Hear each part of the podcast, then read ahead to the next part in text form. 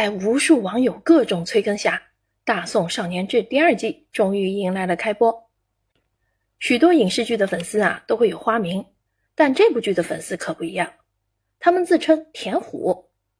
田虎是《大宋少年志》第一季的一个角色，戏份不多，还领了便当。但是其天真重情的人设深受观众喜爱，因而自发认领他的名字作为剧粉的昵称，仿佛自己也成了大宋汴京的一个小小禁军护卫，参与了这场大宋少年的热血故事。近年来的历史影视剧逐渐开始以小人物为主角，将重点放在大历史背景之下的小人物身上，用以小见大的描述手法，让大家以平常人的视角去感悟历史中的事件。今天给大家推荐的这本书就是这样，作者用文字放大和丰富普通生活中的人，给予这些小人物一个个完整的身份背景和人生故事。这些人物从史料的犄角旮旯和茫茫画卷里。露出了清晰的面容。赘婿、卖花人、出版人、厨娘、弄潮儿、婚姻围城、投资暴雷、职场焦虑、流量追捧。在这本故事集里，读者可以读到大宋普通人的具体的人和生活，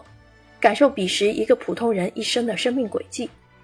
对普通生活的描绘和肯定，让普通人的生活更具包容性。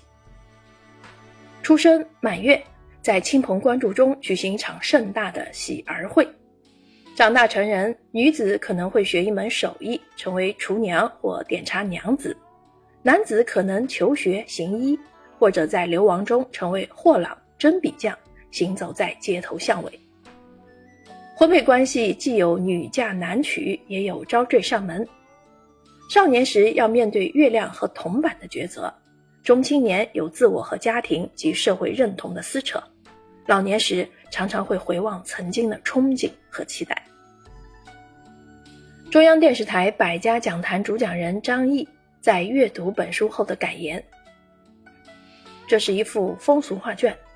打底是千载悠悠，寻常巷陌，野草闲花，市井生涯，一粥一饭。主角是古今一体，士农工商。黎明前手，贩夫走卒，红尘男女，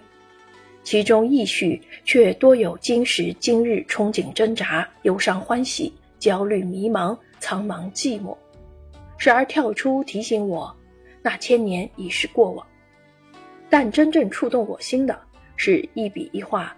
年轻执着、尝试触碰的诚实和自爱自勉、试图和解的努力。古今本无异。今时的烦恼纷乱、鸡毛蒜皮，若得认识清楚、陶冶静静，便是旧时暮鼓晨钟、光风霁月，全在于胸次间一念之转。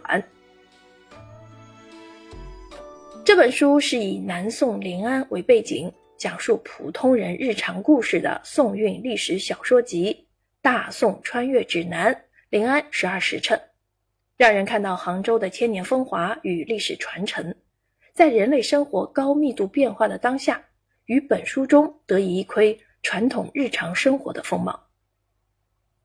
本书的作者冯小雪，新锐作家、文史专栏作家，网络小说平台签约作家，杭州市网络作家协会会员，出版著作多部。